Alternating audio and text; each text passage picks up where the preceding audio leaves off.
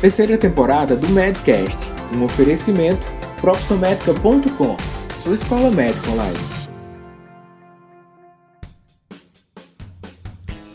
Se chega para você hoje um paciente com queixa de que é tabagista de longa data e que quer abandonar esse hábito, quais as ferramentas, quais os conhecimentos médicos que você tem para contribuir para que esse paciente abandone o hábito?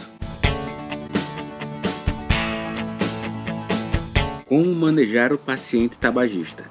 Este é o tema do Medcast de hoje. Meu nome é Daniel Coriolano, sou médico de família e comunidade, um dos diretores do profissionmedica.com.br e sempre trazemos para você conteúdos com foco sobretudo prático. Você que acompanha o Medcast aqui sabe que nós produzimos também muitos conteúdos em vídeos, web aulas e é por isso que eu quero te convidar a entrar no nosso blog e você vai fazer hoje a sua inscrição para a nossa próxima websérie.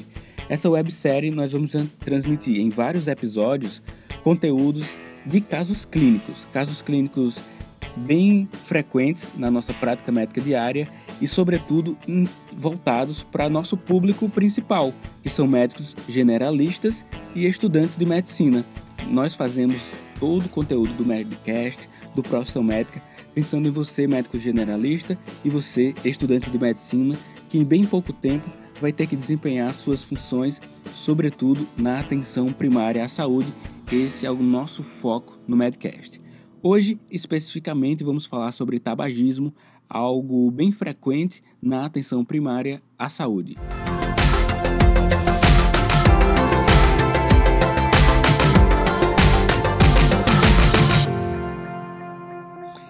Qual a importância você pode pensar em estudar o tabagismo, em ter habilidades para manejar aquele paciente tabagista? Só para começar com um dado bem impactante, hoje 1,4 bilhão de pessoas fumam. E eu estou falando daquelas pessoas acima de 15 anos. Há uma estimativa de que dessas pessoas, 6 milhões morrem em decorrência de problemas relacionados ao tabagismo a cada ano. No Brasil, existe alguns dados do estudo do Vigitel. O estudo Vigitel é o seguinte: Vigitel significa vigilância de fatores de risco e proteção para doenças crônicas por inquérito telefone. Ou seja, o governo liga para a casa das pessoas e busca alguns fatores de riscos. Dentre eles, pergunta-se se o paciente fuma. Então, um, um estudo que foi realizado em 2006 identificou que 15,7% da população estudada que recebeu o telefonema e respondeu às, aos questionamentos eram tabagistas. 15,7%. Já um próximo estudo feito em 2014, os fumantes diários apontaram que reduziu isso e ficou entre 10,5% 10,8%. Então já teve uma redução considerável e várias políticas públicas influenciaram nisso. O aumento da carga tributária, o aumento da informação para a população sobre os problemas relacionados ao tabagismo. Até bem pouco tempo atrás, o tabagismo era tido como um ato relacionado com um certo glamour. Algumas pessoas mais velhas sabem do que eu estou falando e sobre o consumo do tabaco, relacionado também com glamour, não está só apenas esse cigarro comum. Você deve lembrar que outras formas de consumo do tabaco é o charuto, o cachimbo, atualmente o narguile ou narguilé. Então, você deve questionar aos seus pacientes que buscam atenção primária sobre esse hábito tão frequente ainda na nossa população, segundo o Vigitel, 10,8% da população. E na atenção primária, porque muitas pessoas chegam até você com queixas respiratórias, vale muito a pena questioná-lo sobre o uso do tabaco nas suas diversas formas.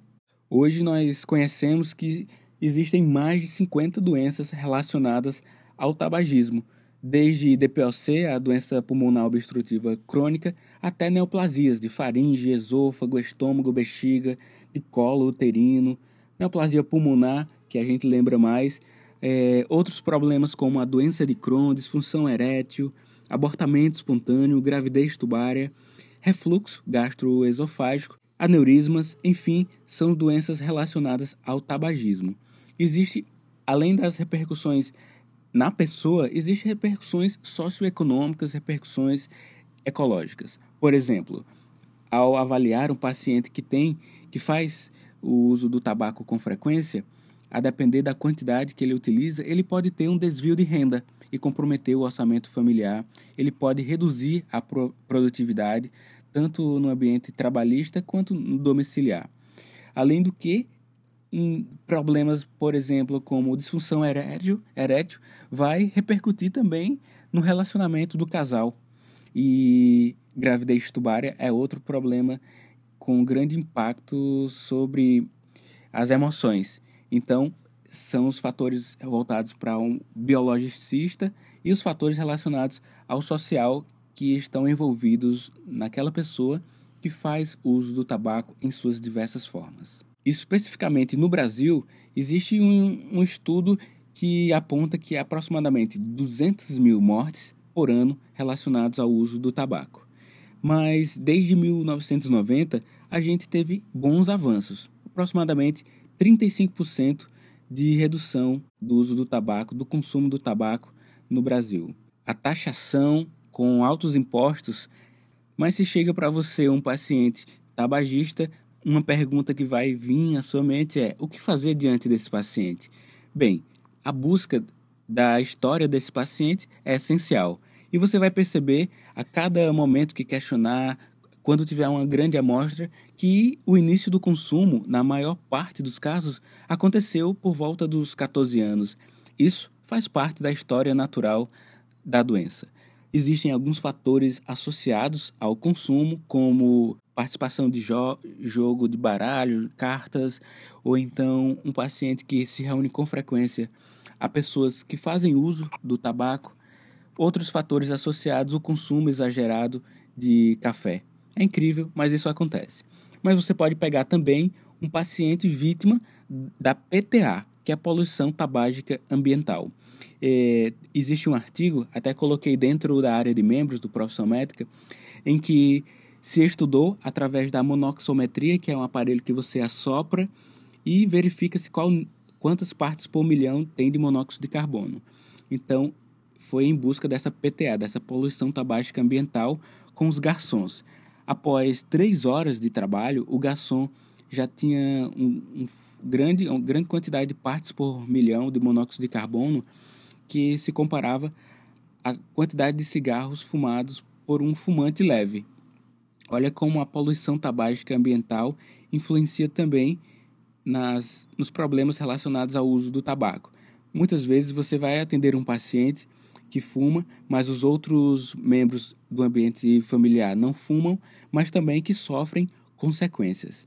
E questionar sobre as consequências da poluição tabágica ambiental nos demais membros da família é algo que você deve lembrar ao atender um paciente que quer abandonar esse hábito. Em um primeiro contato, vale muito a pena ter uma consulta com base de estabelecer uma empatia. Não é tão eficaz tomar uma conduta impositiva dizendo que tem que parar de fumar, mas sim entender os motivos relacionados ao uso do tabaco para aquele paciente e se ele já vem com a intenção de parar de fumar, isso é bem benéfico porque ele já está numa fase motivacional mais avançada.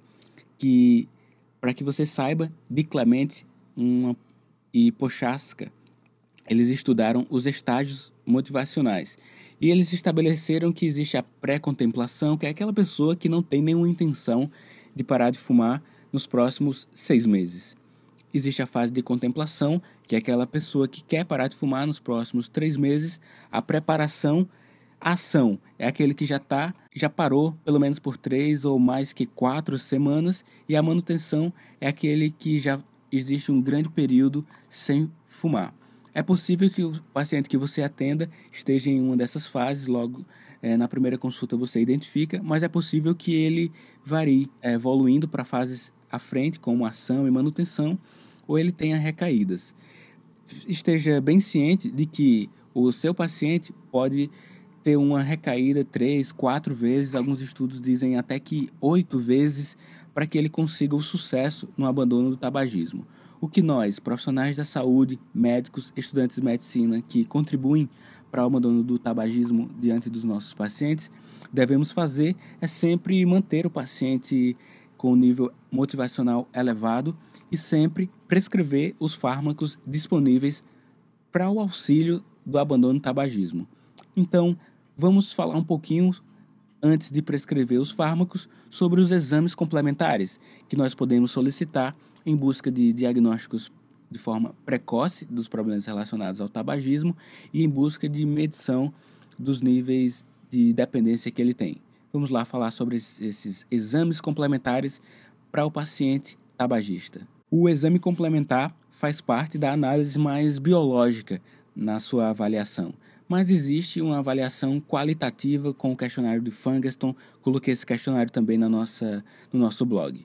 Mas uma análise biologicista, por exemplo, podemos solicitar a avaliação salivar ou urinária ou plasmática da cotinina, que é um metabólito da nicotina. Nicotina que, que promove o vício, ela vai estar tá como metabólico através da urina, da saliva ou plasmática, apontando se o paciente fez consumo do cigarro nos últimos, nas últimas semanas. E aí existem níveis, existem parâmetros para que você meça isso. É importante essa cotinina para que você tenha a precisão de que o paciente está abandonando o seu hábito de fumar. Se você vai prescrever uma reposição de nicotina, é preciso que o paciente não esteja fumando. E se ele apontar esse metabólito do, da nicotina na urina, na saliva ou no plasma, é sinal de que você tem que, tem que retirar a terapia de reposição de nicotina, porque é incompatível fazer os dois ao mesmo tempo. Às vezes o paciente pode não assumir que está fumando, mas aí você identifica que tem nicotina em níveis elevados, e aí você suspende a terapia de reposição de nicotina. Como já citei no início do episódio, o, a monoxometria, através de um aparelho chamado monoxímetro, vai me, medir quantas partes por milhão tem no ar expirado de monóxido de carbono. Então, o paciente assopra na máquina, é uma máquina simples, você mesmo pode ter uma, comprar uma, e a, essa par, essas partes por milhão de monóxido de carbono vai variar entre 1 e 20. Entre 1 e 6 é o nível de não fumante, entre 7 e 10 são os fumantes leves e entre 11 e 20 são os fumantes com maior quantidade. Acima de 20 é o fumante pesado. Então, a cada consulta, a quantidade de monóxido de carbono no ar expirado deve ser cada vez menor e o seu paciente também pode chegar com alguns sinais, alguns sintomas de problemas relacionados ao tabaco. E quais são eles? Bem, se ele chega para você com tosse, com expectoração, dispneia, dor torácica, claudicação intermitente, tontura, bem, é algo que você já pode associar de maneira bem forte com o uso do tabaco. As doenças como lesões orais, úlceras, úlcera péptica, própria hipertensão cardiopatias, transtornos psiquiátricos, inclusive, incluindo depressão, ansiedade, pânico, anorexia, bulimia, estão também associados ao uso do tabaco. No exame físico, dá um foco considerável ao exame cardiovascular, à ausculta respiratória, aferição precisa da pressão arterial, frequência cardíaca, porque tudo isso vai ser parâmetro para você nas consultas seguintes. Não esquece de fazer uma avaliação considerável na cavidade oral e, se for necessário, e na maioria dos casos é, encaminhamento para o dentista. Além da rotina básica laboratorial, que é a solicitação lá da cotinina, se o seu serviço permitir, você avalia também a necessidade de solicitar radiografia de tórax. A espirometria é algo interessante que seja solicitado para um diagnóstico precoce de DPOC, o hemograma e, se o seu serviço permitir, a monoxometria e se você tiver um aparelho, melhor ainda que você mesmo faz em toda consulta.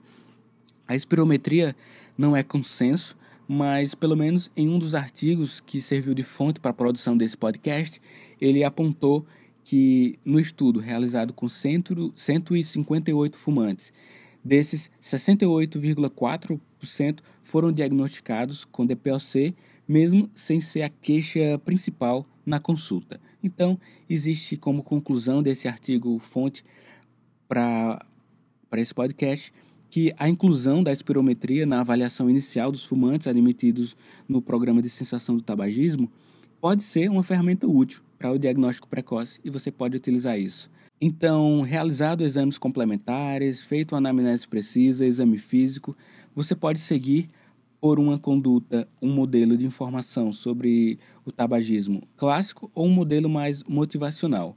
Essa abordagem terapêutica motivacional tem melhores resultados, mas eu vou falar para você qual é a abordagem clássica e você vai identificar se você usa algum desses elementos e aí poder retirar da sua conduta. A abordagem clássica que eu falo é aquela abordagem mais impositiva que tenta só persuadir o paciente que fica repetindo conselhos a cada consulta, que atua com autoridade e atua de forma rápida. A gente sabe que o tempo que você dedica ao seu paciente para que ele abandone o hábito do tabagismo é influenciador direto no abandono do hábito. Você pode fazer a intervenção breve, que é aquela por volta de 3 minutos orientando sobre o tabagismo, mas intervenções com grande quantidade de tempo, 90 minutos, elas são mais eficazes. Então, a abordagem motivacional vai ter mais benefício, vai mais pessoas vão abandonar.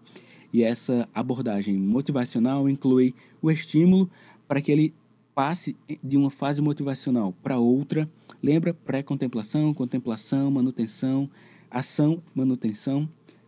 Você deve favorecer o posicionamento do paciente e ajudar que ele mesmo tenha as suas reflexões e não você coloque os seus argumentos puro e simples, simplesmente. Você deve ajudar o paciente na decisão da mudança, mas quem deve decidir de fato é o paciente e essa atuação progressiva nas consultas sucessivas vão contribuir para isso. Mas você tem alguns critérios para a prescrição de farmacoterapia que vai auxiliar no abandono do tabagismo.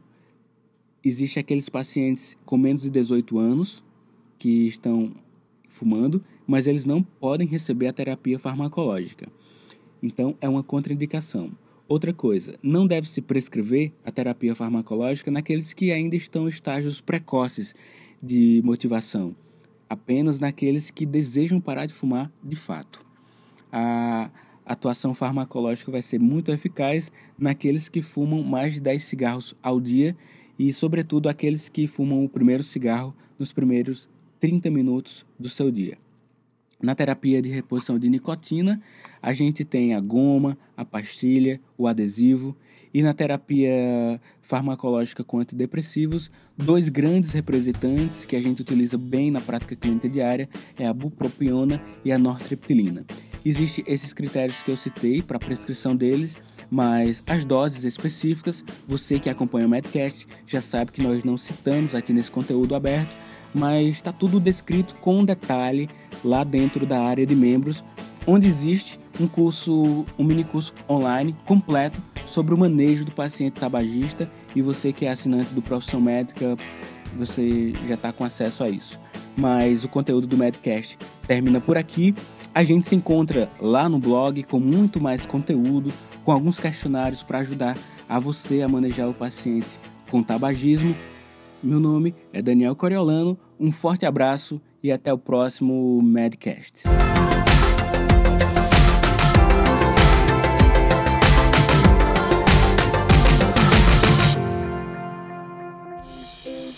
E aí, Medcaster?